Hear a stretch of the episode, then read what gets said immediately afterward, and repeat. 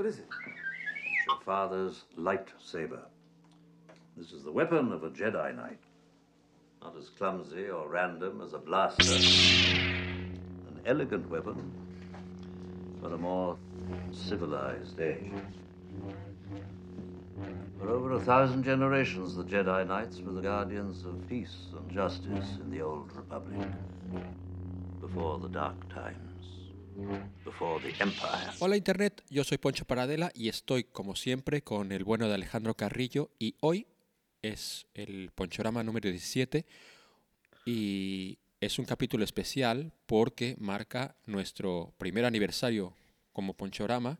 No es exactamente la fecha porque al final eh, COVID por medio se nos ha eh, cambiado un poco el, el calendario, Sí.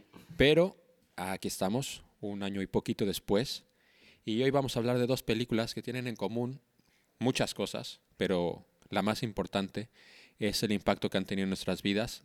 Eh, hace tiempo ya tenía pensado que cuando tuviéramos un primer aniversario o cumpliéramos así como una fecha que celebrar, hablaríamos de estas dos películas, que es La historia interminable y La guerra de las galaxias de Star Wars, la película original, que ahora la gente la conoce como Una nueva esperanza, pero yo la conocí como la Guerra de las Galaxias, me enamoré con ella siendo la Guerra de las Galaxias, entonces hoy vamos a hablar sobre esto. Y bueno, primero que nada, Alejandro, ¿cómo estás? Bien, bien, pues igual como acabas de decir ahí, COVID de por medio, estamos de este lado del, de este lado, ahora sí que de este lado del COVID ya pasándolo, listos para hablar de, de, de unas, de unas buenas pelis y pues a ver si se arma también ahí la, la polémica, ya estoy, estoy nervioso de qué dirás, Ponchito, pero, pero muy emocionado por este capítulo especial de, de aniversario. Tengo que decir que eh, fue una experiencia muy, muy, muy graciosa y agradable ver la, la historia interminable. Ahora entraremos un poco más. Pero es que no la recordaba para nada. Porque la que tenía más presente ¿Era la dos? es la secuela. Ajá, ajá. Entonces, yo estaba esperando todo, todo el tiempo que saliera el niño de It. Ajá, ajá, es cierto, es el mismo, no sabía. Y que creo que son las dos únicas películas que hizo en su vida, pero bueno, no, no, de- no debe ser cierto, pero son las únicas dos que lo, Ajá, ajá. que lo recuerdo. Y fue como, fue muy raro, me lo pasé muy bien, pero era, todo el tiempo estaba como esperando y me tenía que salir de la idea. Aparte porque la película es relativamente corta, Sí, sí. pero bueno, eh, eh, antes que nada, eh, de entrar de lleno en las películas, eh, ¿cómo te lo has pasado en este año? Ah, pues muy bien. más allá de los COVID y todas estas historias, vamos a, a centrarnos en, en el mundo de las películas de las que hemos hablado y las cosas de las que hemos Sí, conversado. no, bueno, pues en este año de Ponchorama, en este primer año, la verdad me lo he pasado muy bien. Creo que había descuidado mucho el cine en mi vida. Eh, había estado leyendo un montón años anteriores, también este año, pero había descuidado mucho, mucho, mucho, mucho el cine. Incluso había visto algunas más series, pero ahora me ha gustado mucho justamente reconectar, ver, ver muchas, muchas pelis clásicos nuevas, volverlas a ver contigo. Entonces ha sido un año muy, muy chido, donde además siempre creo que es muy enriquecedor poder platicar de las, de las pelis, porque em, como que hace que se fijen más en la mente, que uno le encuentre otros ángulos, lo, lo que opina, lo, lo que, lo que tú opinas enriquece mi visión y además me hace como convivir de una manera más, más profunda y más continua con, con películas que me gustan mucho, ¿no? Entonces como prolongar la experiencia de algo que ya me gustó y seguir prolong- prolongando esa experiencia. Entonces, eh, de alguna manera como que las películas, estas películas que vemos y platicamos, siguen estando conmigo todavía más tiempo gracias a, gracias a esto y eso me, me gusta mucho. Entonces, pues me la, me la he pasado muy bien, la verdad. Estoy eh, contento por este segundo año de Ponchorama y por todas las películas que, que veremos. Además, también claro de que, de que, como ya había dicho yo por ahí, pensaba que pues nos oía casi, casi nadie, pero he visto que nos va oyendo cada vez más banda. Eh, por ahí también mandarle un saludo a, a, nuestra radio escucha que, que, nos oye muy atentamente, a Mónica eh, y, y, a los demás que nos oyen por ahí. Así que pues muy, muy contento. Tú, Poncho, ¿cómo te lo has pasado? Yo me lo he pasado muy bien y bueno, ya que estamos agradeciendo, yo también le voy a agradecer a, a nuestro, yo creo que es nuestro más fiel radio escucha, tú no lo conoces, pero se llama Dalien Albengol. Ah, es un muy buen amigo mío. Bien, saludos. Y también él tiene mucha culpa de que esto exista porque me dio como un empujoncito en el momento que, que lo necesité y me animaba siempre a, que, a que hablara sobre lo que me gusta. Y esto, pues muchas gracias Dani desde aquí, que seguramente estás escuchándolo. Y bueno, sí, ha sido muy divertido. Y sabes, ahora que estabas hablando de, de de que le da más vida a la película, cierto, pero por otro lado, cuando, yo, ah, cuando veo una película que me gusta mucho, siento como que tengo un peso encima de, de tener que compartir. Y a, veces son películas que al final no termino hablando con nadie y sigo teniendo ese peso. Y haciendo esto, es muy curioso como una vez pasa el programa, una vez lo edito y lo subo y tal, es como si ya formara parte del pasado y me y, me hace sentir más ligero. Es una, es una sensación muy, muy particular que no había sentido hace mucho tiempo y sin duda no de esta manera, pero bueno, ha sido muy, muy divertido. Sobre todo una vez que ya encontramos la dinámica eh, de las dos películas y todo esto, que lo hizo más sencillo porque empezamos un poco a lo loco, buscándonos un poco eh, el cómo hacer esto, pero, pero sí, ha sido muy guay. Bueno, eh, más agradecimientos y eso para después. Vamos a empezar a, hablar de las películas. ¿Por cuál quieres empezar? Ay, pues a, mí me gustaría empezar por Star Wars, Fonchito, pero, pero tú, ¿a ti? Bueno, yo empezaría hablando sobre la historia interminable, pero... Echemos un volado, echemos un volado al aire. No, mira, podemos empezar hablando sobre la Guerra de las Galaxias que se estrenó primero en 1977. Orden cronológico. Y, ya está. Aunque, bueno, creo que en muchos momentos se pueden ir encontrando. Una cosa que yo no, yo no, no, no tenía conciencia tampoco es que es, eh, Star Wars era anterior a, a la historia interminable. Yo pensé que ¿Ah, eran, bueno, que no es que sean bueno, sí, sí, sí, sí, es bastante anterior, sí. Como unos 10 años, ¿no? Eh, no, la película es del 84, pero de hecho también el libro es posterior a Star Wars, el libro es del 79. Ajá, ajá, ajá. Eh, y bueno, eh, aquí podemos entrar un poco más en algo que hemos dejado un poco por encima. Lo hemos conversado entre tú y yo, pero no grabándolo. De hecho, en el programa, en el programa de Spider-Man lo mencionamos un poco, pero no, no de dónde venía, y es que es más fácil hablar sobre estas dos películas explicando lo que es el monomito, el viaje del héroe, y estaría muy bien que le nos hablaras un poquito sobre, sobre esto para que desde aquí partamos para hacer un, un análisis un poco más profundo sobre estos, estos films. Buenísimo, buenísimo. Háblanos sobre el monomito, sobre el pues viaje del héroe. Sí, a mí es un tema que me, gusta mucho. He estado muy clavado en ese tema por mucho tiempo. Eh, especialmente con, con el monomito, con eh, como lo ve Joseph Campbell, ¿no? Que después yo creo que se ha frivolizado un poco y se ha se ha tratado de convertir en una fórmula, ¿no? Pero, pero lo que, lo que decía Joseph Campbell, que es un, pues fue un gran mitólogo de los Estados Unidos, del grupo de, de Eranos, amigo de, de, Jung y de mucha otra, otra gente, de Mircea de mucha otra gente muy, muy interesante. Él, pues era un mitólogo y comparando mitos de diferentes religiones y culturas, se encuentra que en el fondo de, de muchos de estos mitos se encuentra en realidad, o sea que en el fondo es un solo mito, ¿no? Es el, el monomito donde el héroe, el protagonista de, de estas historias, atraviesa una serie de, de, etapas que le permiten transformarse, ¿no?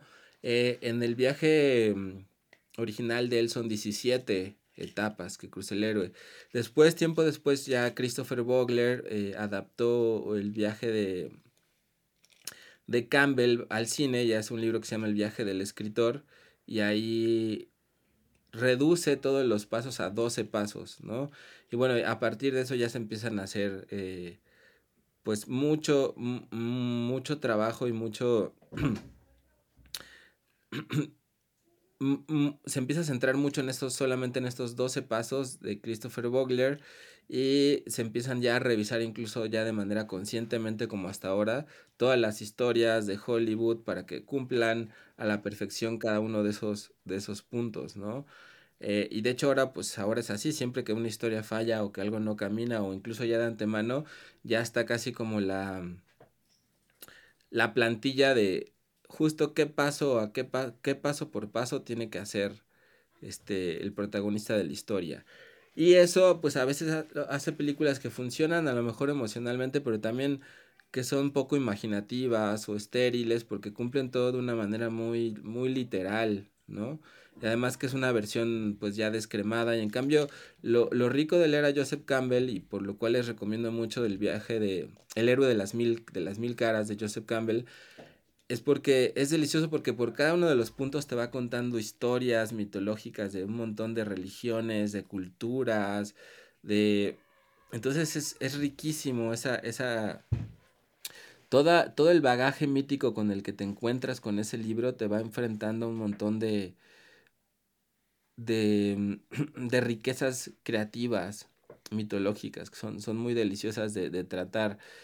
Y bueno, lo, lo, que es, lo que es conocido es que de los primeros también que traen a la, digamos que al conocimiento mundial esto del viaje del héroe es, es pues George Lucas, porque George Lucas era también amigo y estudioso de, de Joseph Campbell y él es el que empieza a estudiar este monomito para aplicarlo conscientemente en sus películas, ¿no? En Star Wars. Y ahí yo no, no, he visto todas las de Star Wars, toda la trilogía original, pero me parece que el viaje está aplicado en toda la trilogía, ¿no? O sea, no es en esta primera película donde vemos el viaje completo, sino en toda la trilogía.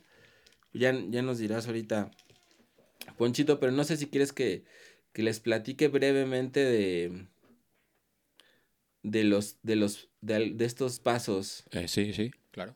A ver, les voy a contar. Entonces, el viaje está dividido en tres etapas, que es primero la salida, que son cinco etapas de la salida, luego la iniciación, que son otras cinco etapas, seis etapas, y luego el regreso. primero el héroe empieza con la llamada a la aventura. El héroe está en su mundo cotidiano y algo sucede, y eso que sucede ocurre como un llamado a la acción. Inmediatamente después ocurre el rechazo a la llamada que es que el héroe por deberes, obligaciones o lo que sea, rechaza esa llamada a la aventura y dice que no, no la quiere, ¿no? Después aparece la ayuda sobrenatural, es el punto 3, el guía o el instructor que lo iniciará en este nuevo mundo. A menudo lo prepara para lo que va a ocurrir y le ofrece herramientas y amuletos de protección. Eh, después, el cruce del primer umbral. El héroe, el héroe ingresa a la realidad en el campo de la aventura aventurándose en un terreno desconocido y peligroso donde no se conocen reglas ni limitaciones. Después viene el punto 5 que es en el vientre de la ballena, representa la separación final del yo y del mundo conocidos por parte del héroe. Al participar en esta etapa se muestra dispuesto a una metamorfosis. Espérame tantitito para cerrar la puerta. Vinieron los niños y me la abrieron. Y después ya entramos a la parte de la iniciación del héroe, que son las pruebas, el punto 6, que son distintas tareas aparentemente imposibles que el héroe debe superar. Tiene fallos y distintos grados de iluminación, descubren poderes y peligros. Después el 7, que es el encuentro con la diosa. El héroe descubre lo inabarcable y poderoso que es el amor y la entrega incondicional, personificados en su amor verdadero. Punto 8, la tentación, Muchas actividades, placeres y recompensas tientan al héroe para que abandone su, su búsqueda, su viaje. Luego la consagración, el héroe se enfrenta y es iniciado ante quien ostenta el mayor poder en su vida, el momento culminante de la preparación, que muchas veces puede ser ahí el padre, el encuentro con la diosa también, de algún sentido es el encuentro con lo femenino y la consagración también es el encuentro o el enfrentamiento con el padre. Después el 10, la apoteosis, la metamorfosis o transformación definitiva, eleva al héroe a un plano superior y sobreviene un paréntesis de calma y plenitud preparando el clímax. Luego el punto 11, el don final, es el logro del objetivo de la misión, el clímax. Todos los pasos previos sirvieron para preparar al héroe para este momento en el que consigue ese preciado objetivo trascendental. Y luego ya inicia el camino de regreso, el regreso que primero es la negativa a regresar, que es el punto número 12. Después de haber encontrado la felicidad y la iluminación en el otro mundo, el héroe duda, descree o rehúsa volver al mundo ordinario o otorgar el don adquirido a sus semejantes. Después el vuelo mágico. A veces el héroe debe escapar con el don conseguido, huyendo de dioses y peligros. 14. El rescate externo. Así como había necesitado iniciadores y guías para comenzar la aventura, necesitará asistentes o salvadores para iniciar el retorno. Porque probablemente el héroe está herido, débil o, desilusionado por la experiencia. Después 15. El umbral de retorno. El sentido del regreso es la conservación de la sabiduría adquirida en la búsqueda la incorporación de esa sabiduría en una vida humana y luego encontrar la manera de compartirla con el resto del mundo. Finalmente los últimos dos puntos, el 16, que es maestro de dos mundos, el héroe logra un equilibrio entre lo material y lo espiritual. Logra sentirse pleno y completamente en, completamente en ambos mundos, el cotidiano y el excepcional, el interior y el exterior. Y el punto final, libertad para vivir, el equilibrio y el entendimiento llevan a liberarse del temor a la muerte. El héroe, con su poderoso logro, opta por vivir el momento. Y bueno, como, como el mismo Campbell se dice, hay veces que aparecen algunos de estos puntos, algunos no. O sea, esto del monomito es una cosa muy interesante para conocerlo y ver qué le sugiere la propia imaginación, creo yo, y no para imitarlo tal cual, sino para que corra ahí de forma creativa, como me parece que lo hace también muy bien George Lucas en, la Guerra de las Galaxias. No sé si...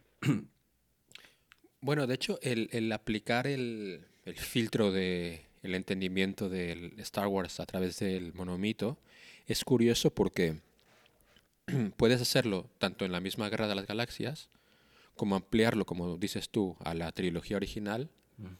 pero incluso puedes ampliarlo ya hasta, hasta las secuelas, sobre todo terminando en The Last Jedi, eh, y es, es, una cosa curiosa porque es, es, es algo eh, voluble el cómo puedes entender la...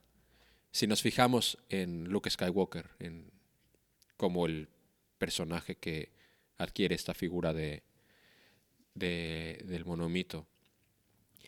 Eh, bueno, a ver cómo sale eso, porque es, para mí es difícil hablar de Star Wars porque Star Wars es la la película más importante de mi vida. no, es, no es mi película de Star Wars favorita. Es, según qué día me preguntes, es la segunda o la tercera. Normalmente cae por la tercera. Pero sí que es la película más importante, es la que más veces he visto. También este dato es un poco tramposo porque eh, cuando yo era niño, eh, mi padre eh, compró en, en video, en Betamax, una copia de de Star Wars y me la ponía todo el día para que estuviera tranquilo y no estuviera molestando. Con lo cual, hasta que se jodió la cinta, estuvo dando vueltas y vueltas y vueltas. Entonces, no es que la estuviera observando continuamente, pero estaba, estaba ahí. igualmente, es, seguramente es la película que más veces he visto. Eh, también tengo una conexión muy profunda con mi padre por esta película.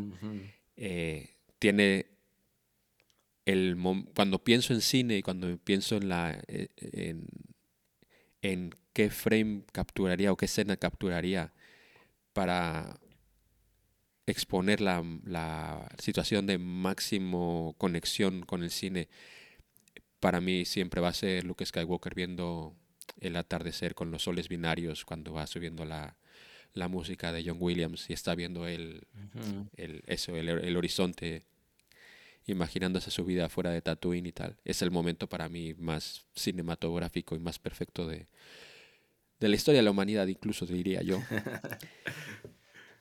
Pero ¿cuál Eh, fue, cuál fue tu primer, o sea, ¿te acuerdas de la primera vez que la viste, qué sentiste?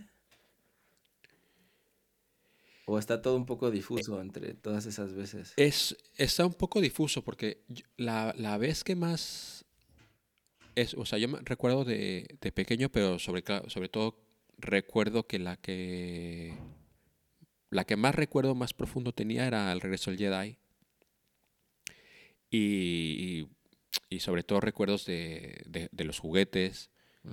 Yo era y soy ahora mismo coleccionista de juguetes de Star Wars. Eh, pero sobre todo recuerdo una noche que daban en, la- en el canal 11 en la televisión. Que esto es muy loco porque ahora Star Wars forma parte de, de- del mainstream. bueno, siempre ha sido un poco. Pero cuando yo era pequeño, le- si yo le decía a la gente que mi película favorita era El Imperio Contraataca, la gente me miraba raro, incluido tú. O gente, o mucha gente. O sea, yo, yo, o sea, yo cuando salieron las ediciones especiales, que en, en VHS fue el primer día los fui a comprar y tal, y tampoco era que, que no era como una locura. Hoy, o sí, hoy se cumplen, o ayer se cumplen, 25 años, o por esas fechas se cumplen 25 años de cuando se reestrenaron las ediciones, las ediciones especiales en el cine, que fue la primera vez que vi Star Wars en el cine.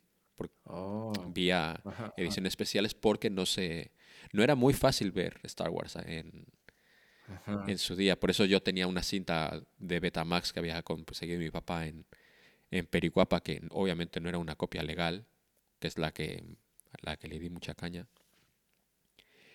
Pero bueno, recuerdo que una vez la dieron en el canal 11, que es, para quien no lo sepa, es como un canal que siempre tuvo, no, bueno, no sé ahora, pero yo cuando era pequeño tenía como el rollo de televisión más Sí, eh, cultural. artística, cultural, y era como, vamos a dar la guerra de las galaxias, y era como, "Uh", y la vi,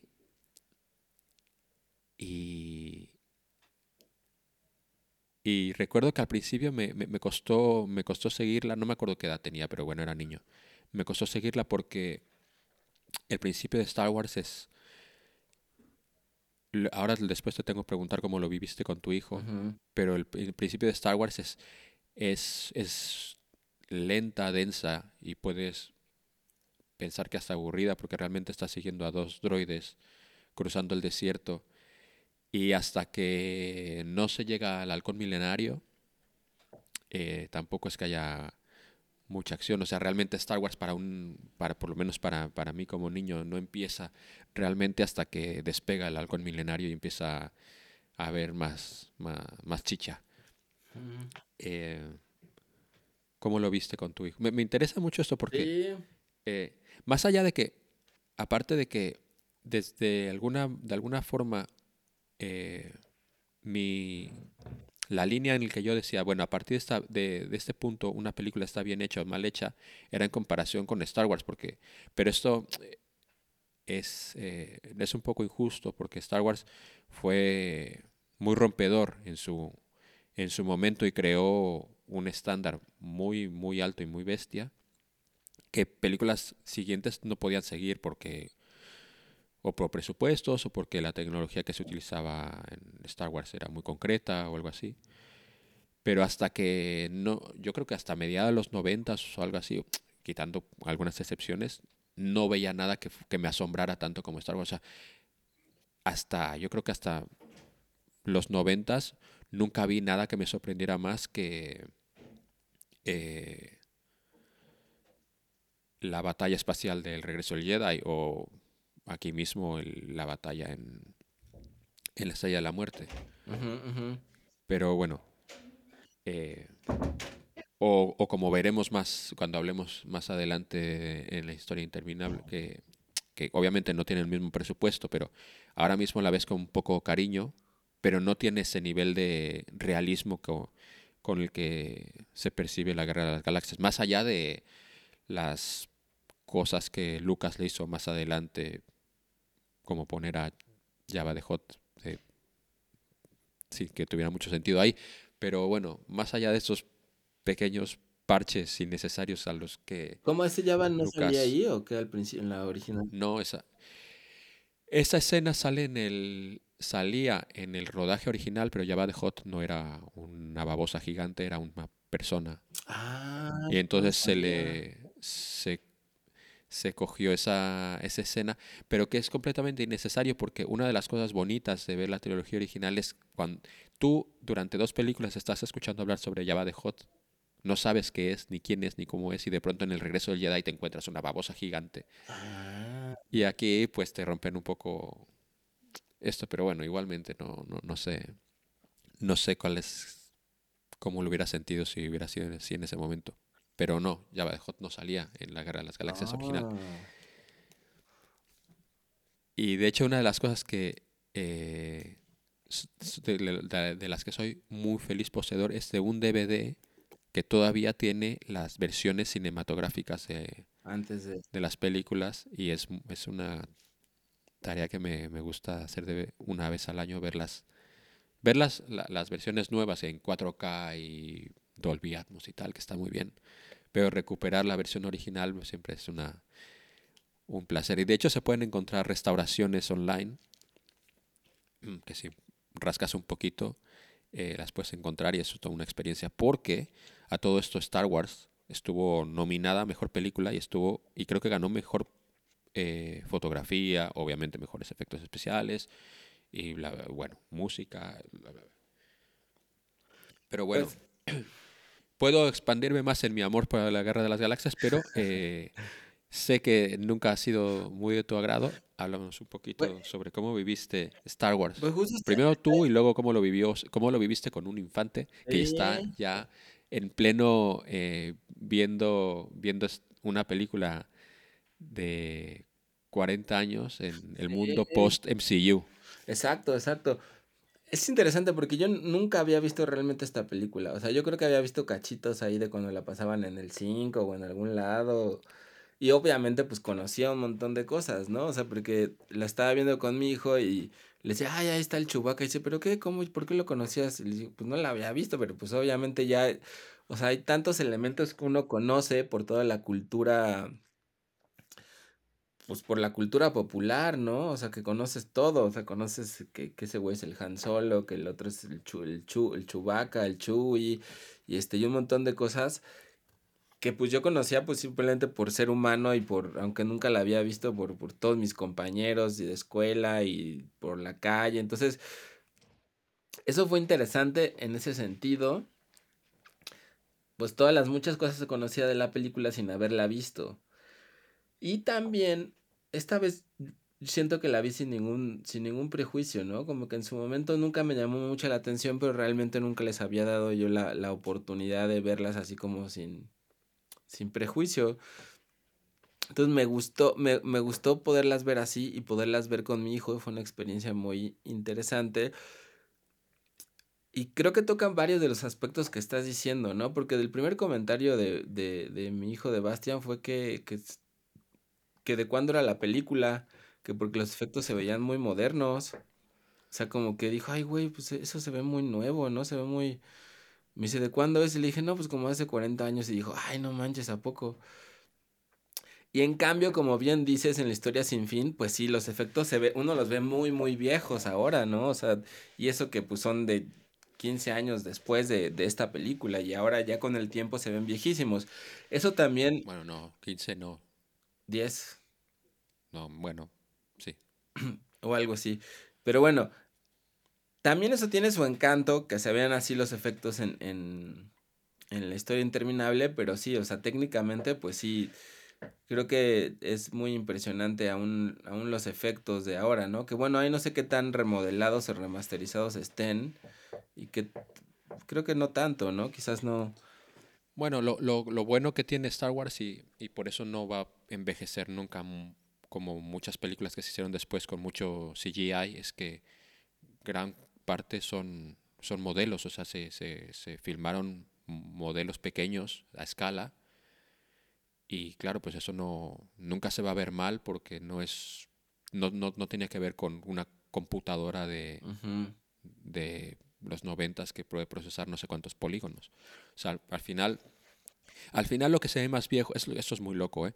Al final lo que se ve más viejo de la edición, la edición que puedes ver ahora mismo en Disney Plus de Star Wars es, por ejemplo, Java de Hot, una cosa que pusieron ahí en el 90 y, en el 97, aunque este está corregido porque el del 97 era peor hecho, luego se corrigió un poco más para los Blu-ray, o sea que, pero igualmente lo que ve más antiguo es una cosa que pusieron 20 años después.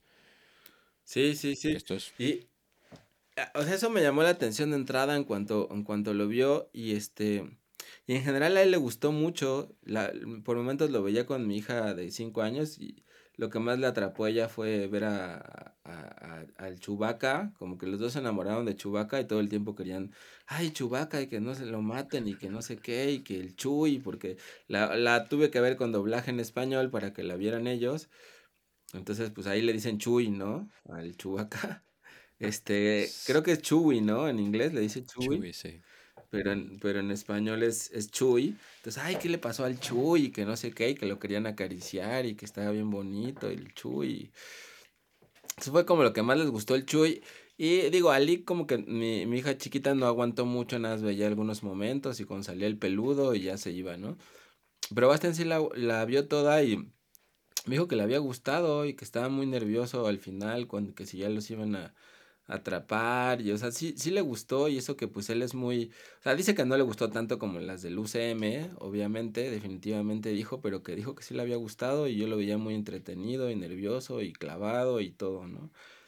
Entonces también eso me, sorprendió y me gustó, eh, porque yo he de decir que, que, mi experiencia con la película me, me sentí un poco decepcionado, porque ahora que ya no tenía prejuicios, realmente estaba esperando que me gustara muchísimo, ¿no? Porque realmente no sentía ya como esa demanda de otros tiempos de, ay, no te puede gustar esta madre que le gusta a todos y no sé qué, ¿no?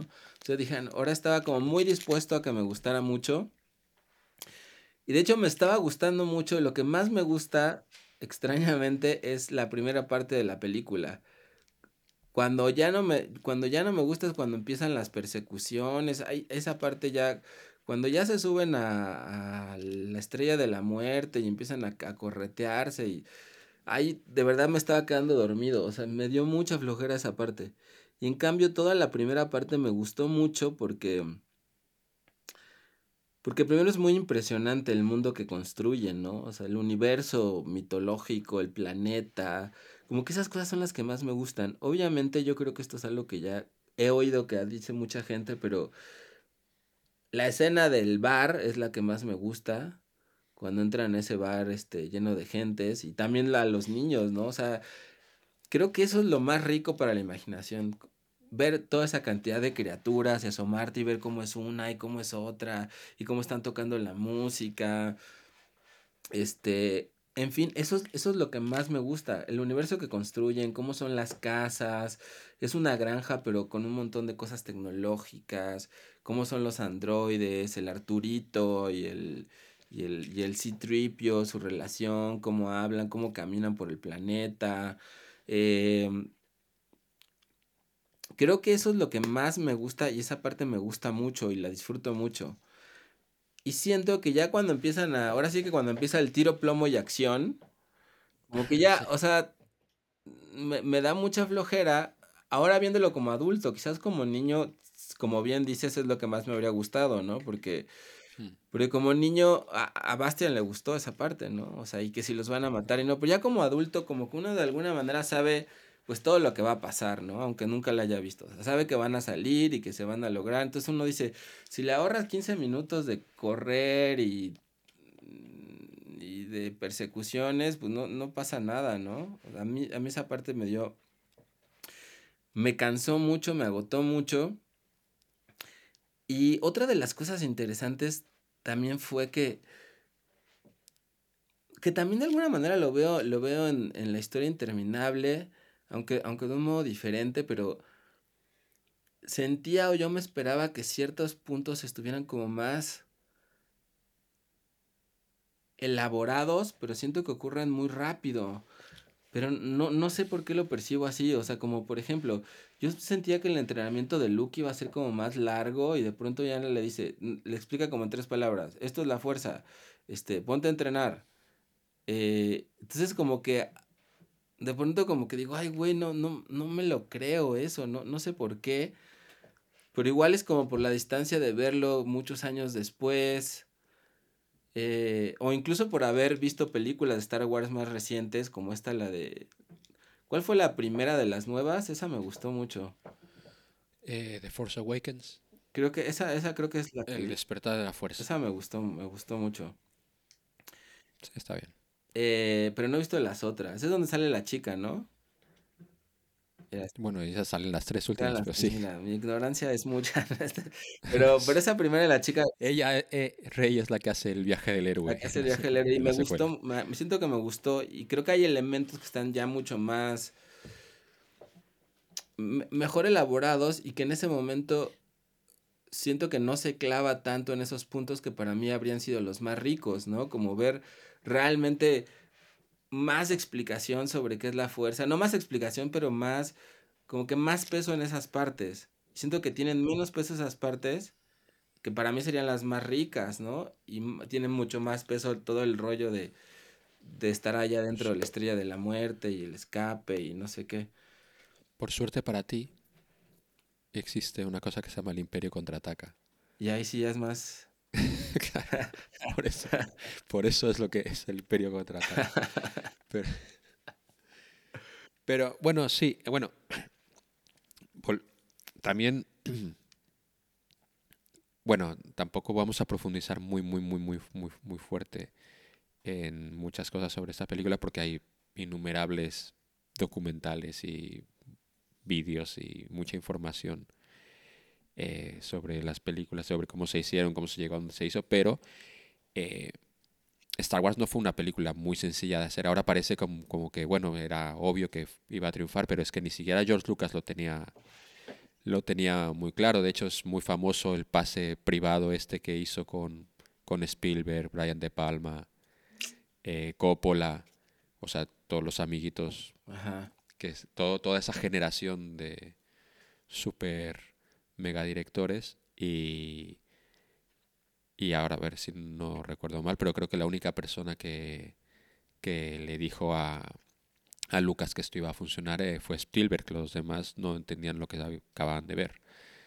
Y de hecho es muy famoso el momento este de que Lucas pasando al lado del famoso eh, cine, el Chinese Theater en, en Hollywood con una cola inmensa y preguntaba por qué había una cola tan grande y era es por el estreno de Star Wars. Y el tío pues alucinó. No tenía muy claro que iba a funcionar. Entonces, de hecho también se sabe que la primera edición de Star Wars no, no funcionaba y fue su, su, su esposa eh, la que terminó hacerle, haciendo la edición y Star Wars es lo que es también por muchos trucos de edición que hizo que hizo esta mujer.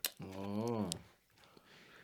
Pero bueno, también es una, una película que, que sí que va, va a tiro fijo. Cuando, cuando, se, cuando se embala, se embala. Y es también es como de las partes divertidas. Y también creo que es eso, muy hija, muy hija de su época en el momento. Que luego se, se ha perfeccionado en, en, muchos aspectos, pero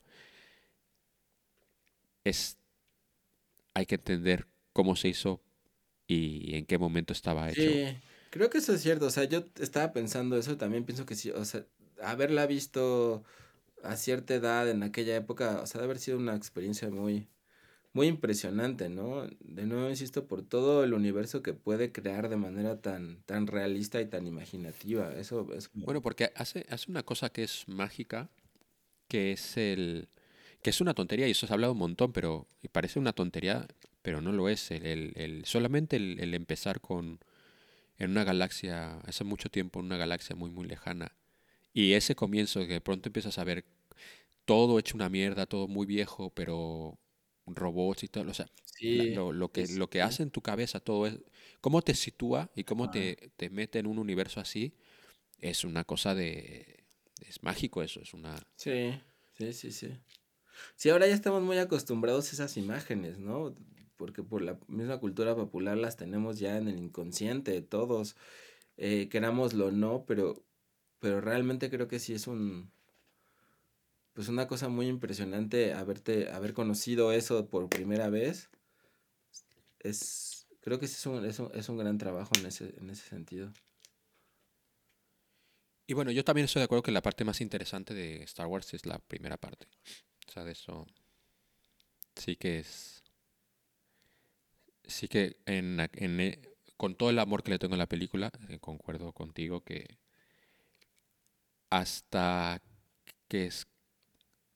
Mi, mi, mi parte súper mega favorita de la película es hasta que escapan de la Estrella de la Muerte. De hecho, siempre que la estoy viendo es como, no, no, no. Es mi segunda película Star Wars favorita. Y después ya no lo es tanto. Porque es más. Es más directa y más. Es más. eh, va a tiro fijo.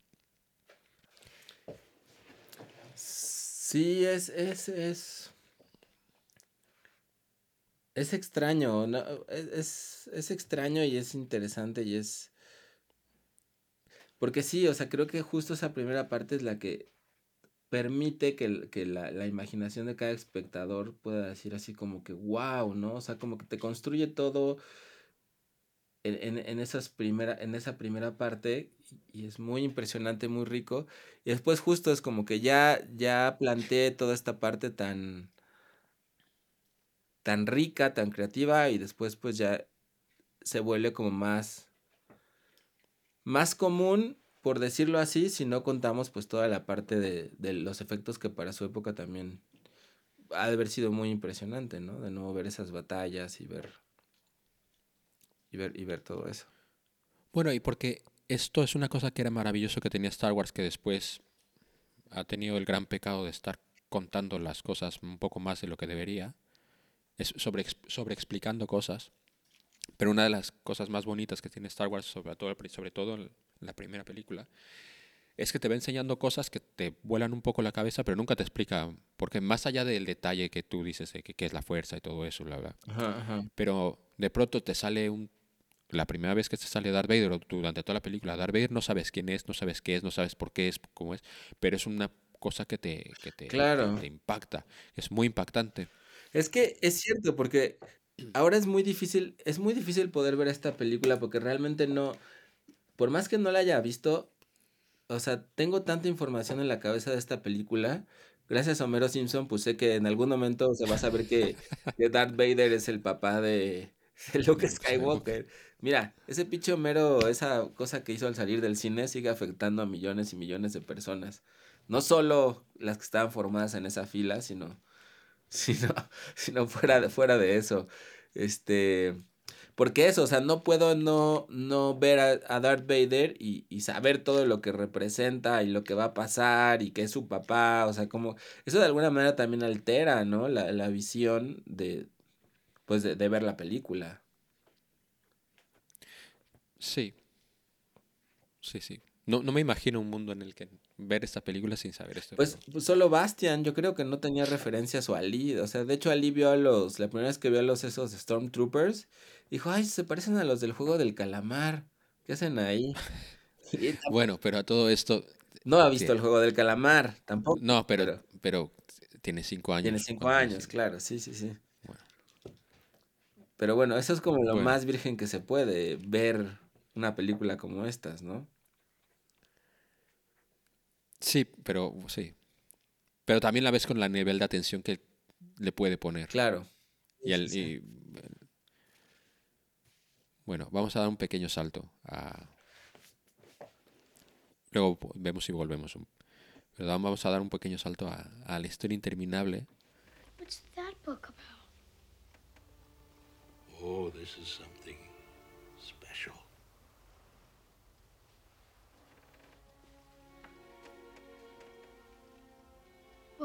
what is it? Look, your books are safe. By reading them, you get to become Tarzan or Robinson Crusoe. But that's what I like about him. Ah, but afterwards you get to be a little boy again. What, what do you mean? Listen. You ever been Captain Nemo? Trapped inside your submarine while the giant squid is attacking you. Yes, Weren't you afraid you couldn't escape? but it's only a story. That's what I'm talking about. The ones you read are safe. And that one isn't?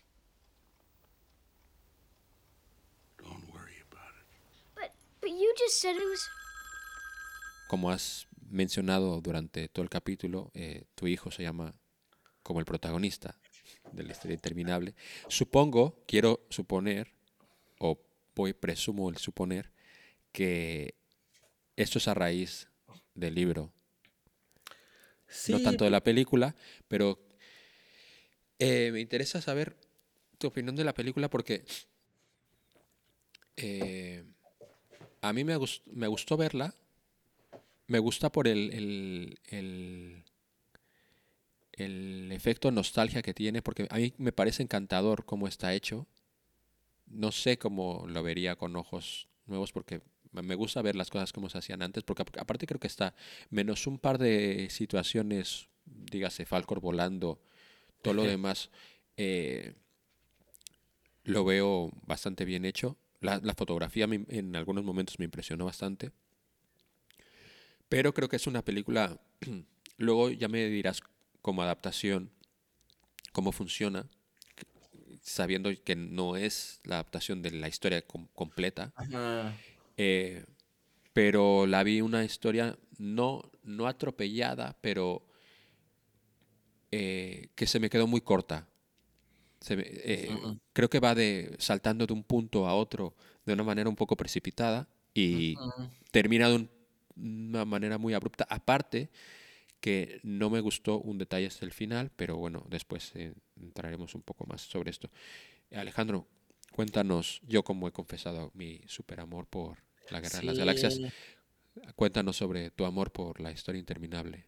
Yo creo que me pasa un poco como a ti, o sea, no, no tengo mucha distancia emocional y no, no, o sea, no puedo ser muy, muy parcial con esta película por todo lo que significa en mi vida, ¿no? Este, por el libro, que mi mamá nos leía desde chiquitos todo el tiempo el libro, después vimos la película después de haber visto el libro, este, entonces está tan, tan enredada en mi, en mis, ahora sí que en mi, en mis en mis emociones este, a lo largo de mi vida, que, que es muy difícil separarla. Y con todo lo que le puedo encontrar, a mí me, me, me, me fascinó ayer que la vi, este, me conmovió, me pasé llorando casi toda la segunda parte de la película, así, o sea, no, no sé, o sea, me, me conmovió muchísimo, o sea, creo que sigue siendo para mí muy poderosa y ahora le encontré muchas cosas que no la había encontrado y que y que siento que eso es lo que, nuevamente, siendo muy, muy imparcial, injustamente, como que en esta película encuentro una profundidad brutal, revelatoria, o sea, eh, muy, muy, muy, muy fuerte, ¿no? Que, que por ejemplo no, no encuentro en, Star Wars. Eh, y aún así sabiendo que, que es una adaptación de un libro y que quizás justamente el poder de, de eso que siento tiene que ver pues por una experiencia personal con la con, con la película pero bueno em, en Pero bueno, efecto te, te pregunto también lo de el, el adap- de cómo funciona para ti como adaptación, sí. porque a todo esto, eh, Michael Ende, el escritor de la novela, odió tanto esta película que pidió que lo, que lo quitaran de los créditos porque decía que era... ¿Qué dijo? Que lo calificó como gigantesco melodrama comercial a base de curtilería, peluches y plástico. Creo que se fue un poco la olla. Fíjate que no, no, no lo sabía, pero, o sea, creo que sí. A mí me parece que a pesar de todo eso, es- es una buena película porque siento que logra capturar la esencia profunda del libro aunque en muchas otras cosas que a mí me molestan bastante lo traiciona, ¿no? O sea, siempre me ha molestado bastante que, que Atreyu originalmente es verde, tiene el, el, cuerpo y la piel verde, y aquí ponen un chavito blanquito, ¿no? Igual, Bastian, pues es un niño gordo, que todos molestaban también por ser gordo, y aquí ponen de nuevo a un blanquito flaquito, ¿no? O sea, como que de alguna manera lo que hizo Hollywood es este blanquear la película y, y, un montón de cosas que por sí mismas eran muy eran muy ricas en la película las convierten en eso, ¿no? Las convierten en, en pasajes melodramáticos, en pasajes eh, donde se pierden mucho muchas cosas, ¿no? Entonces ahí es donde a mí me cuesta trabajo interpretar como tal, porque muchas veces ya no sé qué estoy viendo, si estoy viendo, si yo relleno ciertas conexiones que quizás le faltan a la película por lo que conozco del libro, entonces no las siento tan que están tan desconectadas. Entonces es muy extraño, ¿no? Tengo, tengo todo mezclado, pero lo que sí pude ver en, esta vez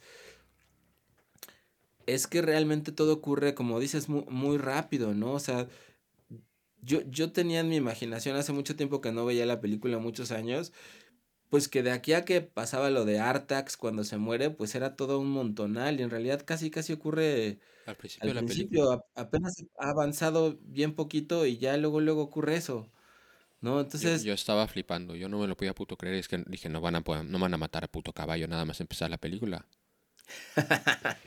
Y y dije, no, no, a ver, espérate, que va a pasar algo. Y es que, y- y- primero, eh, fue en el momento que me di cuenta, a ver, espérate un segundo, yo esta película no la he visto porque eh, yo me acordaría ahora mismo, si ya me, estoy aquí de los putos nervios, ya me, me- me hubiera jodido la infancia completamente.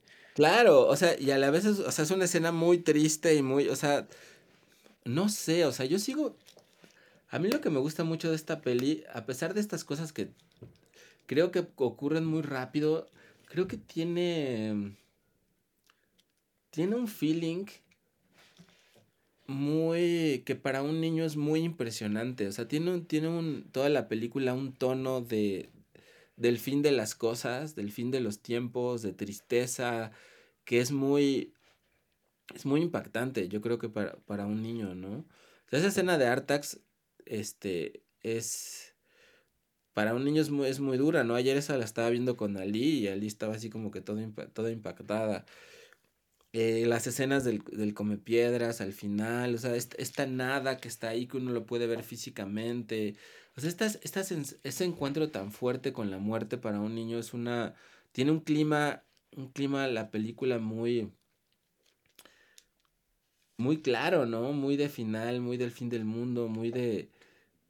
de algo que se acaba. em, y y también, o sea, desde el principio, desde la muerte de la mamá, cómo es la relación del papá con, con Bastian. Y esta sensación que a mí me parece que está muy, re- muy bien retratada filmográficamente de intimidad, ¿no? Del niño en ese ático, cubierto con su manta, con su sándwich, su manzana, los ruidos alrededor, él leyendo la, él leyendo la historia.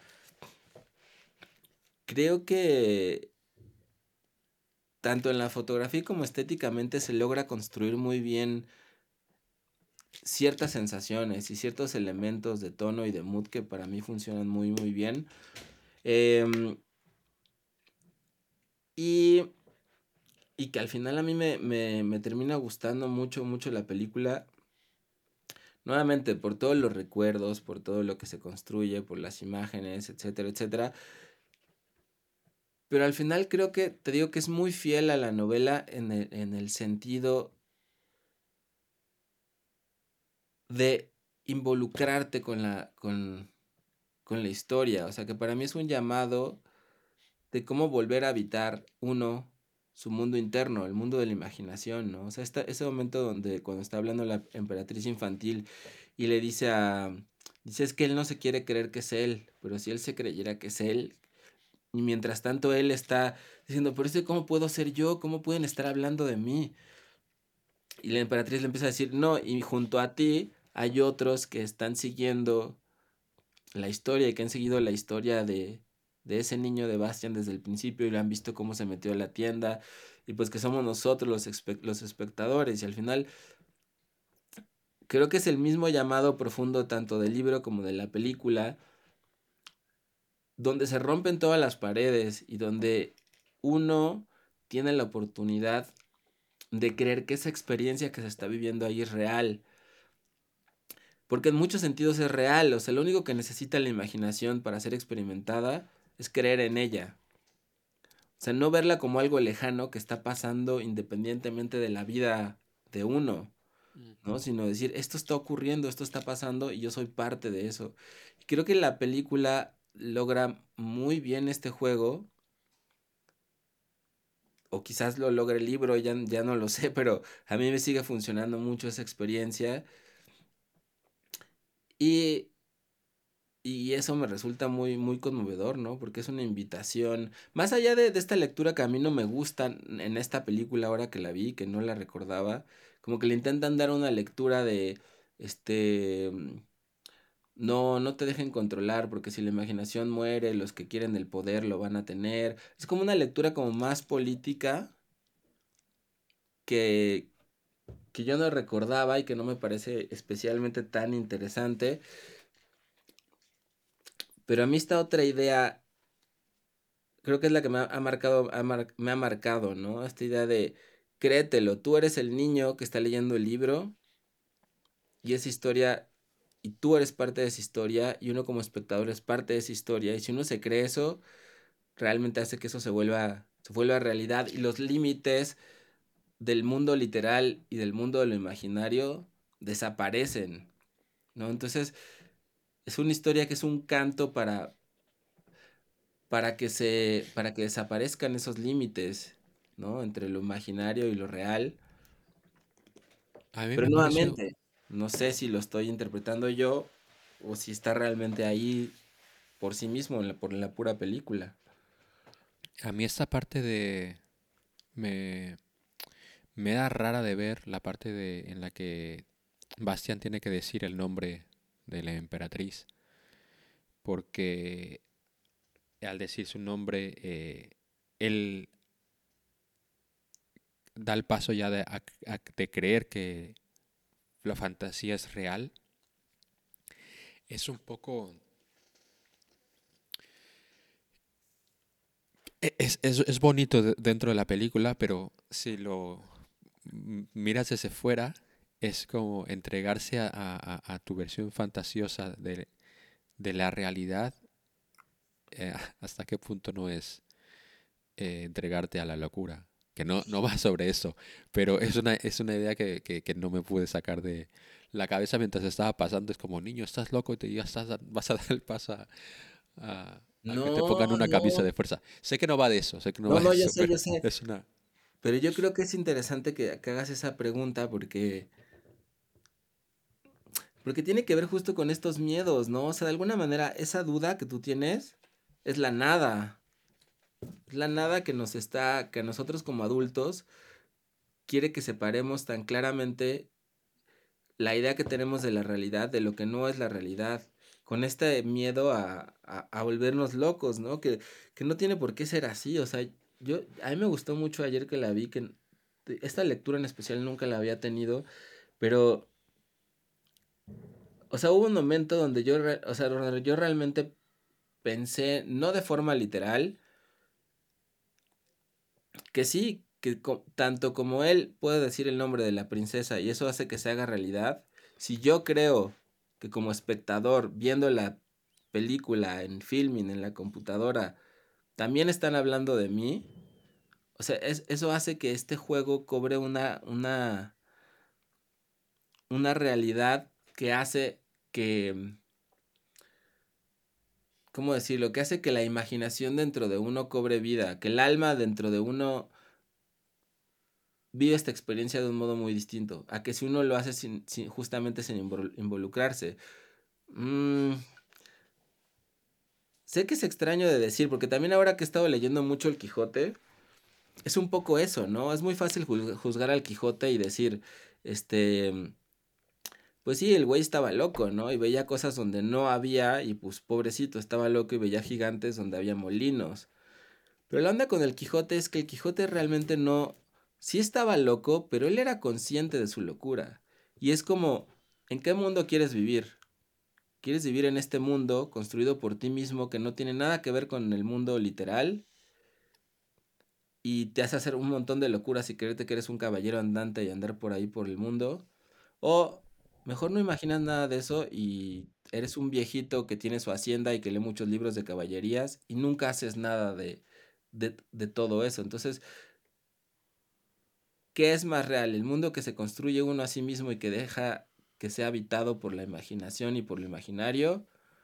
¿O el mundo seco de la vida cotidiana que podemos palpar todos los días? Dependiendo de a cuál hagamos tanto o más caso, también así de interesante puede ser nuestra vida, no, no lo sé. Creo que tiene que ver con eso. Para mí. Puede ser. ¿Y qué te ha parecido el... Es que esto, esto tengo que decir que lo odié bastante. Odié bastante que Bastian montando a Falcor, arremetiendo no, contra los niños. Me emocionó mucho. No, o sea, él montando a Falcor en fantasía me pareció muy bonito. O sea, Ajá, ese está guay. El momento que llega a, al mundo, entre paréntesis, eh, Ajá, real. real y arremete contra los niños, esto es una cosa que tengo que decir que lo odié bastante. Sí, quizás sí. Primero, primero porque creo que da un paso extra en el, en el rollo de que lo que está pasando en fantasía es real, cuando ya Falcor es visible por el mundo entero.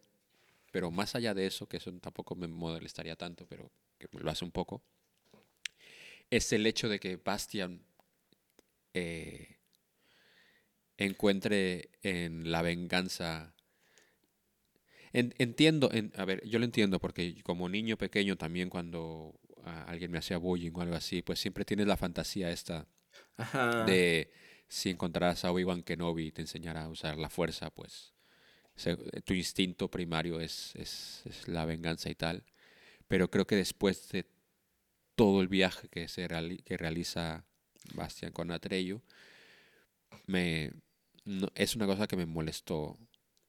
E- Entendiendo, entendiendo que si vas al core del niño, es, es lógico. Pero, no sé, a mí no me moló. Sí, no. Pues es que entiendo lo que dices y creo que sí puede ser, pero yo creo que ya. En ese punto yo ya me, había, he comprado tanto la película y la estoy viendo realmente como, como si fuera un niño que yo hasta digo, ¡eh, sí, a huevo, sí, que se lo chingue! No, o sea, me, me emociona mucho en el sentido emocional de que a lo mejor ya, no, ya, ya perdí todo el juicio en ese, en ese punto de la historia y me emociona que, me emociona que pase. Y ya, o sea, siendo un poquito más analítico, me gusta porque, como dices, se fusionan las dos realidades. Entonces ya no debe de hacer... A ver, de un modo más profundo, ahí te va lo que yo, lo que yo sentí. O sea, sient- por eso se me hace muy importante la relación con el padre y, y el inicio de la película. La película inicia porque se muere, se muere la mamá de Bastian y está el papá que es un tipo seco, práctico, completamente racional, un tipo de tierra del mundo cotidiano, analítico, cero emocional, ver, Bastian, tenemos que hablar. Debes de dejar de estar en las nubes y de estar soñando y este y debes de hacer bien tus matemáticas, ¿no? Y Bastian le dice, ah, sí, papá. Dice, ay, muy bien, nos hemos comunicado muy bien, qué bueno que lo has entendido todo. Ah, pero lo que es más importante le dice, este, ya eh, le dice de una manera muy fría, sí, yo sé que es duro que tu mamá haya muerto, pero pues tenemos que seguir adelante, no por eso vamos a dejar de hacer bien las cosas, ¿no? Es un tipo que lo único que le preocupa es eso, lo racional, lo práctico, y Bastian en ese sentido es mucho más apegado a su mamá porque es un niño mucho más, que habita más en lo femenino, en la imaginación, en todos esos territorios que seguramente tenían que ver más con su mamá. Entonces, de algún modo el viaje de la película para mí tiene que ver con, con Bastian reclamando ese aspecto femenino, porque la emperatriz infantil es nuevamente una imagen de lo femenino. Entonces es, es, la imagen del ánima en lo femenino, en el alma de Bastian, y lo que hace para salvarla y a su vez para rescatar el mundo de lo imaginario es ponerle el nombre de su madre, como que está esto femenino de, que, que representaba a su madre, que él empezaba a perder en sí mismo por la influencia de su padre, él lo vuelve a rescatar al ponerle el nombre a la emperatriz. Y además le pone el hijo de la hija de la luna, ¿no? Que es nuevamente como simbólicamente la luna nuevamente es una figura de lo femenino, de lo maternal, de lo inconsciente, de lo imaginario. Entonces, para mí es el viaje de Bastian para recuperar su parte femenina y no dejar que esa parte sea aplastada por lo que representa el, par por lo que representa el padre en, en, esa parte eh, masculina. Entonces, eh, Bastian, con esos nuevos recursos que, que obtiene, de, de haber rescatado su propia imaginación de la trampa de la vida adulta y de lo que le va a, prometer su padre, con esos elementos de lo imaginario los trae al mundo cotidiano. Por eso esa escena final para mí funciona, porque es como integrar esto que pertenece a este mundo y usarlo para resolver los problemas de este mundo literal, entonces a mí se me hizo, o sea, con esa otra lectura a mí me le encontré todavía más cosas, ¿no? Que bueno, habré de, de, volver a leer el libro también para ver qué tanto, qué tanto está ahí o no, pero me asombró mucho esto que vi y, creo que eso no, no lo había visto nunca. Ahora voy a hacer una pregunta un poco absurda, porque a lo mejor lo contesta en la siguiente película, que no me acuerdo realmente. Pero, ¿qué pasa si vuelves a leer el libro? Eso, eso. Yo creo que voy a, voy a volverlo a empezar a leer. Lo, lo he intentado empezar. No, no, no, no, no, no. ¿O cuál? No, ¿Cómo? No, no, te estoy preguntando qué, qué, le pasa a Alejandro Carrillo si vuelve a leer ah. el libro. Ah, ya, ya. En el, en el, ¿Qué pasa si Bastian vuelve a leer el libro? Ah. Pues yo creo que, que no sé si eso, no, no sé si es el plot device o de la segunda, de, yo tampoco de la me segunda, no me acuerdo. Según me acuerdo, eh, creo que la nada ha vuelto y ahora voy a tener que buscarla y la tengo que volver a ver. Sí, sí, pero creo que el- un poco el plot era ahí, pero claro, si, sí. ¿Qué haces? Claro. si la ves conscientemente no sé qué pasa. Que, de hecho, en la película mismo vemos un personaje que está leyendo la historia interminable y presumiblemente el tío debe leer el libro cada que tiene oportunidad, que es el señor de la bi- biblioteca o Ah, librería sí. que tiene el libro originalmente. Sí, es una buena pregunta. Yo creo que qui- quizás cambia, ¿no? Y quizás lo que, lo que leía. Es que, es que creo que tiene que ver con eso, ¿no? Que el libro, quizás. Digo, eso ya me, lo- me lo estoy inventando yo, ¿no? Pero. O quizás me gustaría que fuera así. Pero el libro de alguna manera refleja el estado de tu propia imaginación. ¿No? Entonces Bastian pues veía que la imaginación se estaba muriendo porque es lo que le está pasando en la vida literal, ¿no? La Pero presión de claro, su si, si, porque si tú estás, si vuelves a leer el, si vuelves a leer el libro, encontrarás tú- otra. no, no, bueno, claro. Entonces, sí, pero la, la nada ya no puede ser una amenaza. Quizás sí, pero de otra forma, ¿no? Pero- Dependi- dependiendo. Bueno, ¿Qué tal que ya no es la presión del papá y todo, pero si ocurre estando más adolescente, por alguna otra razón, Fantasía vuelve a estar amenazada, ¿no? Por, por otras demandas, porque a lo mejor el niño ya no quiere estar imaginando, quiere estarse eh, la chaqueteando nada más. sí, Eh, pero entonces, pe- pero estarías hablando de un Bastian que ya ha pasado el tiempo y que ha Claro. cambiado su Ajá, mindset. sí, sí, sí. Pero si dices, acabas el libro y dices, vale, lo voy a volver a leer right now o mañana, ¿Qué pasaría? ¿qué pasaría? No sé. Sí. A lo mejor es algo que contestan en la novela o en... Sí, sí, sí, es una buena pregunta. Antes de que se me olvide, hice el ejercicio, que no, esto no lo hago casi nunca, pero en filming, eh, yo vi la película en Netflix porque la copia está en mejor resolución, pero en ah. filming eh, ponen eh, críticas, en la, la gente puede poner críticas, o no sé si son indexadas de Film Affinity o algo así. Y bueno, hay gente que por nostalgia es como me ha encantado volver a verla, he vuelto a vivir mi infancia, bla, bla. Hay gente que esto es una mierda, esos muñecos se ven super fakes, la historia no tiene puto sentido, va muy rápida, bla, bla. Y la más loca que vi es una, una, una, una señora que decía, eh, qué descuido esta película. ¿Cómo puede ser que nadie se diera cuenta que las esfinges tenían pezones? Una estrella. Joder. Oye, fíjate que... qué ¿Cómo bueno puede que- ser que exista esta gente, tío? Qué bueno que tocas ese tema, porque yo ahora, yo creo que ya me, me da hasta pena decirlo, pero nunca se me habían hecho tan, o sea, nunca había notado que eran muy sexys las, esfi- las esfinges y justamente me parecieron, me parecieron que tenían unos pechos espectaculares y ahora que la vi dije, ay, güey, qué bonito, ¿no? Y quizás justamente ahora la, la censurarían o quitarían ese tipo de cosas, ¿no? Pero, pero me parece que tienen unos pechos espectaculares esas esfinges. Sí. Sí, sí. Eh, ¿Cuál es tu personaje favorito de la De historia la historia sin fin, yo creo que el Falcor, ¿no? El Falcor o Fujur, creo que le dicen en algunos lados. El Falcor me parece... me- me- Ah, me- esta cosa también me flipó mucho viendo, eh, viéndola. eh, supongo que en el libro debe ser así. Se, llama- se, eh, se llama Fujur o algo así, pero eh, eh, escuchar algo diferente a lo que estás leyendo es muy raro. Porque claro, yo lo recordaba como Falcor toda la vida. Es yo también Falcor. Es que yo creo que en, Y hay en otra cosa, ah, hay otra cosa que alguien se quejaba mucho con, eh, con el rollo de que fuera un perro dragón y no un dragón. Pues es como un dragón Pero- blanco, ¿no? Pero sí lo hacen como parecer como medio perro, ¿no? Como por Bueno, medio no, tiene cara de perro. Sí, sí, cierto, cierto, cierto. Pues me gusta el Falcor, me gusta también... Me gustan todos estos seres, los enviados, el come piedras, me parece fantástico.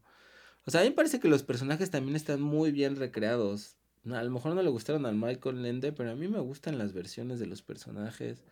Bueno, es que creo que están bien recreados, pero no están bien perfilados. Quiero decir. Sí, o sea, no, no se hace demasiado, no, no, no tiene como un- una gran profundidad cada uno, ¿no? También por, por justo por la velocidad de la película, o sea, no, no hay como gran chance de verlos mucho a todos, ¿no? Eh, sí, Sí, no sé. pero sí, es, es, yo creo que es lo que dices, Ponchito, es, es muy difícil poderla, para mí, verla sin todo lo otro que le encuentro, que es más de, de mi historia personal, ¿no? A lo mejor si vieras Star Wars por primera vez ahora, quizás no te gustaría tanto. Y, y a mí quizás no me gustaría tanto esta. No sé, o sea, quizás no tenemos tantos parámetros para... ¿O sí? No, eso es, no se puede saber. No se puede saber. No se puede saber. ¿Cuál es tu personaje favorito de la Guerra de las Galaxias? El Chuy, sí, el Chuy, sí, es muy hermoso ese Chuy. Me encanta cómo habla, me encantan los ruidos que hace, todo, me gusta todo de ese Chuy. Sí, Hay una cosa que hasta hoy en día nunca he podido eh, perdonar. Y es que me molesta un montón que le, re- que le, que le rasquen el... ¿Al Falcor? No, a Chewbacca. ¿También lo rascan? No me acuerdo. Sí, le, le rascan el cuello. Ah, como, como, sí. como si fuera un perro. A los dos los rascan, al Chubaca y al Falcor. Sí, claro, pero Falcor es diferente, tío. Chewbacca no, es que no, no entiendo cómo, pero bueno, Pues que sí, lo trajen como... es como un mercenario también ahí, este, Sí, claro, ayudante del Han Solo, ¿no? e- evidentemente. Pero es bonito, a mí sí me gustó que rascaran al No, Chewie. no, pues, bueno, ya. Pero, quiero decir, no... Bueno, ya da igual. o sea, No, pero sí te entiendo, sí, sí, sí. Quiero decir, es un, el Mighty Chewbacca, que es un tipo que... claro, y- y Te encontrarás un tipo así en la, en la vida real y que es Claro, un es- mercenario y todo, pues no le vas a andar rascando, ¿no? por muy amigo tuyo que fue, o, o sí, o sea, depende de la relación que tengas con él, pero no que la gente lo, como, mira, qué, qué, qué gracioso. Pero qué tal que te dice, ráscame los huevos. No, tampoco. No, ya estoy yéndome por otros lados. No, Ponchito, olvídate de eso.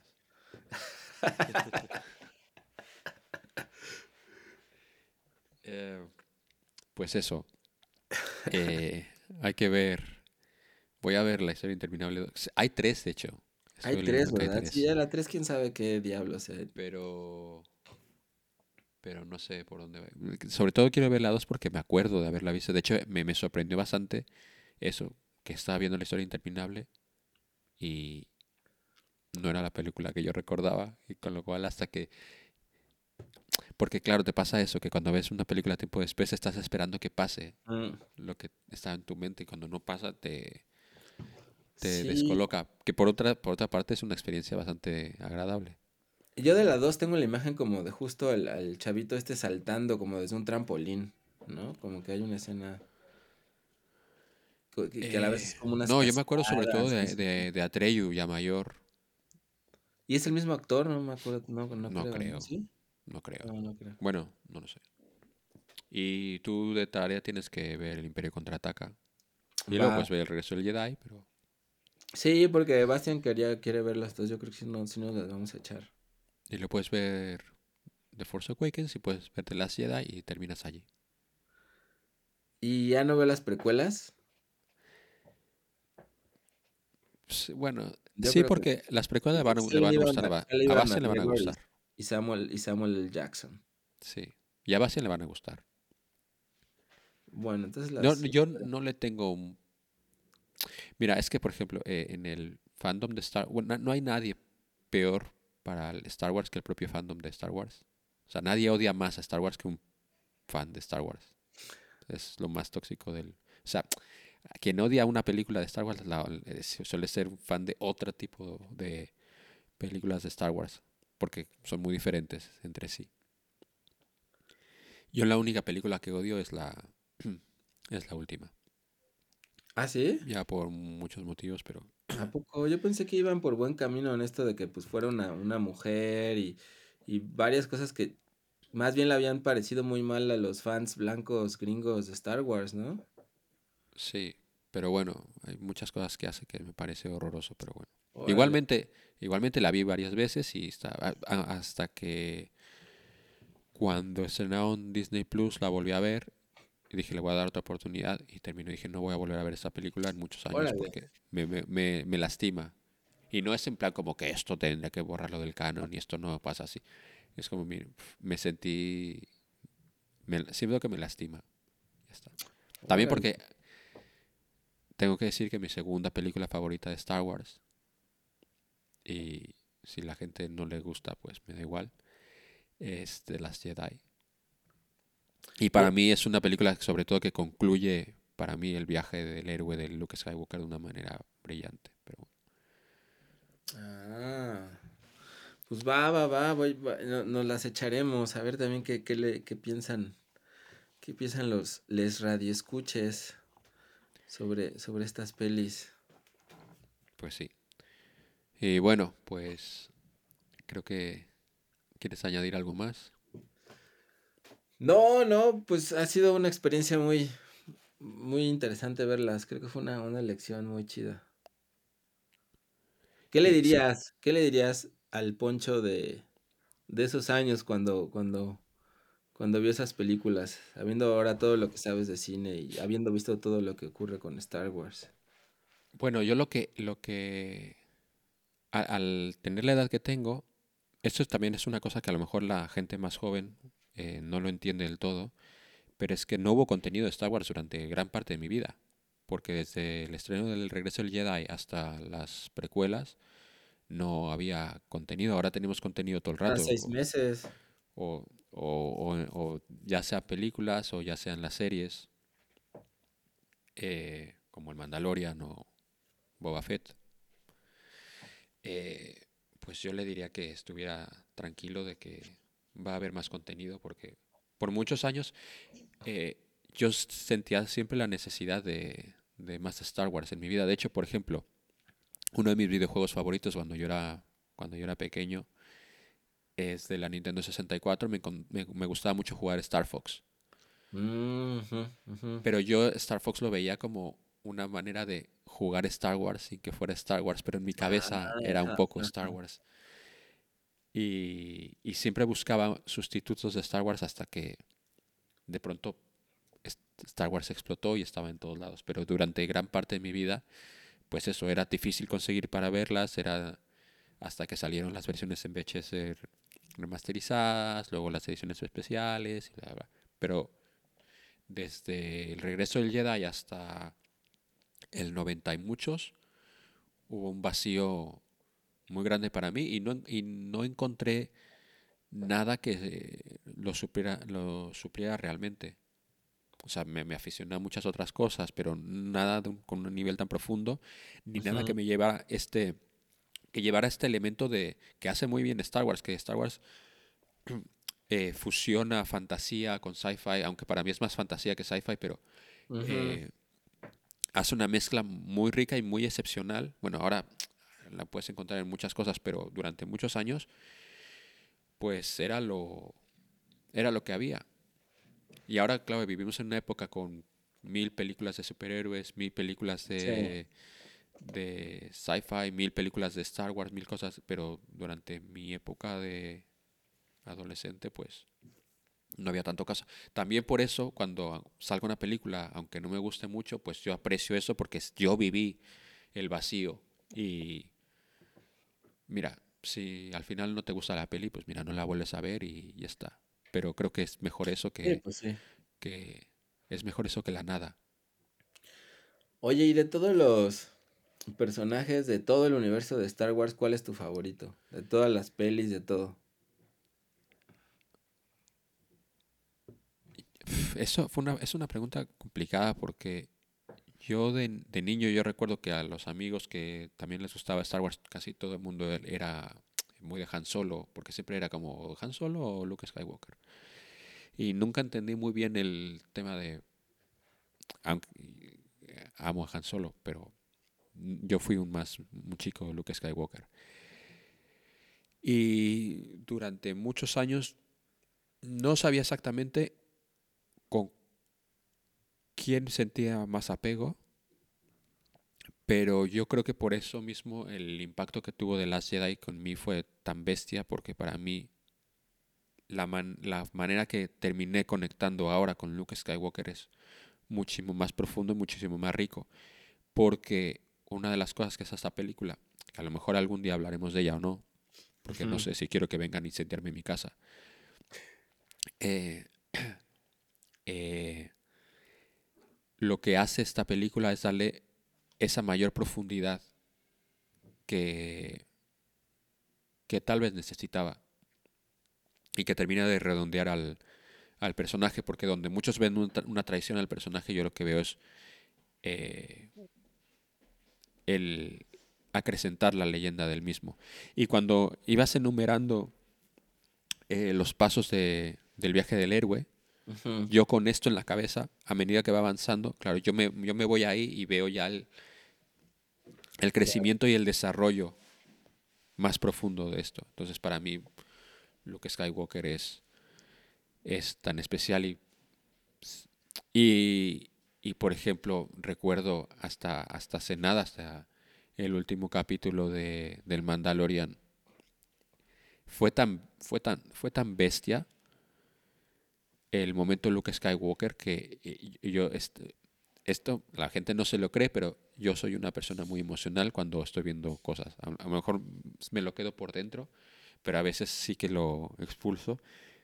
Y yo terminé viendo el capítulo de rodillas llorando, porque eh, no, no es porque me estuviera tal, sino tuve el impulso de saltar y, para, y, y- y- caí de rodillas y, estaba llorando porque la situación era me, me, me sobrepasó y hace yo soy muy de llorar con las películas, pero no, no a este nivel de que me, me haya atropellado la situación, porque no, no me lo esperaba. También como se hizo, como es, es Luke Skywalker, no es Sky- es Luke Skywalker.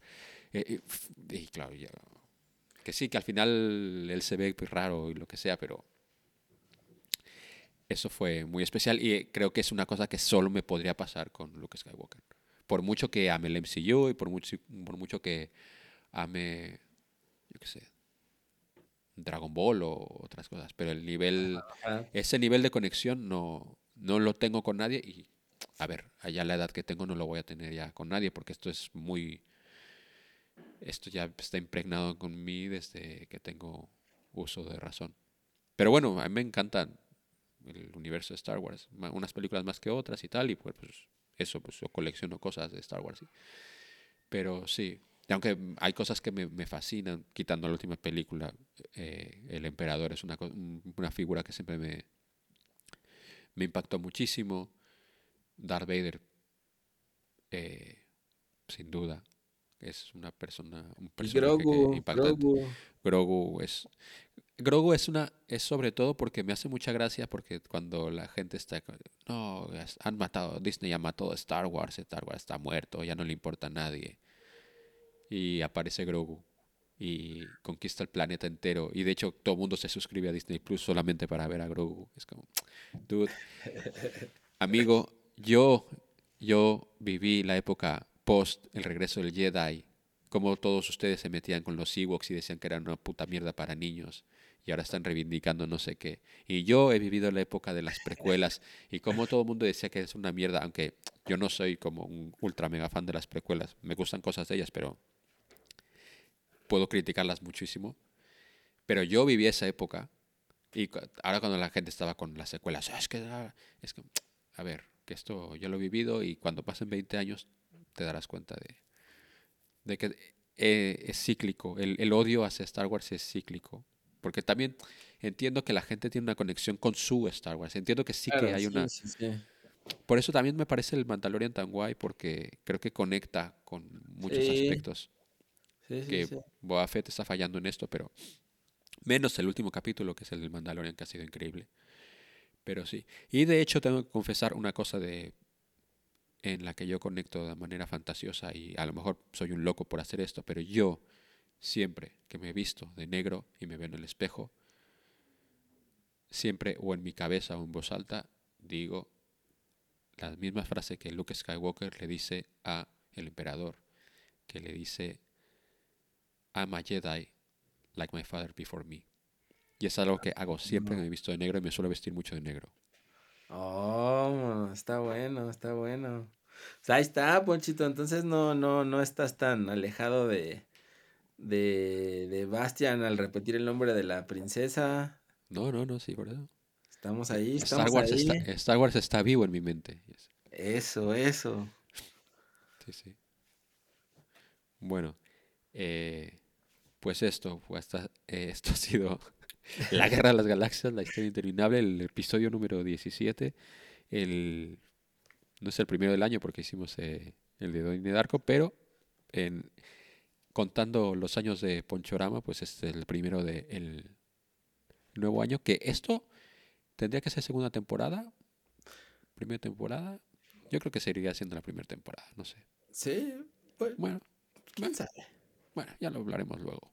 Eh. Este, bueno, pues eso, muchísimas gracias a todos los que nos han estado escuchando, a todos los que nos han dicho cosas bonitas, ya sea online o en persona, eh, y sobre todo gracias a, Alejandro por haberse subido a, a este a este tren hacia el disfrute de, de las películas en las que le rescatamos de la nada. Y Alejandro, eh, pues eso, muchas gracias.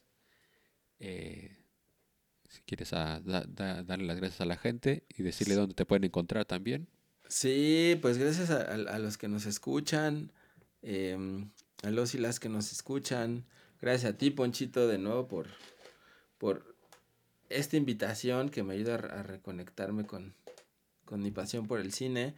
Em, y, y pues a, a- a toda, toda la banda que ande por ahí, que, que- que le haya dado chance a, a Ponchorama.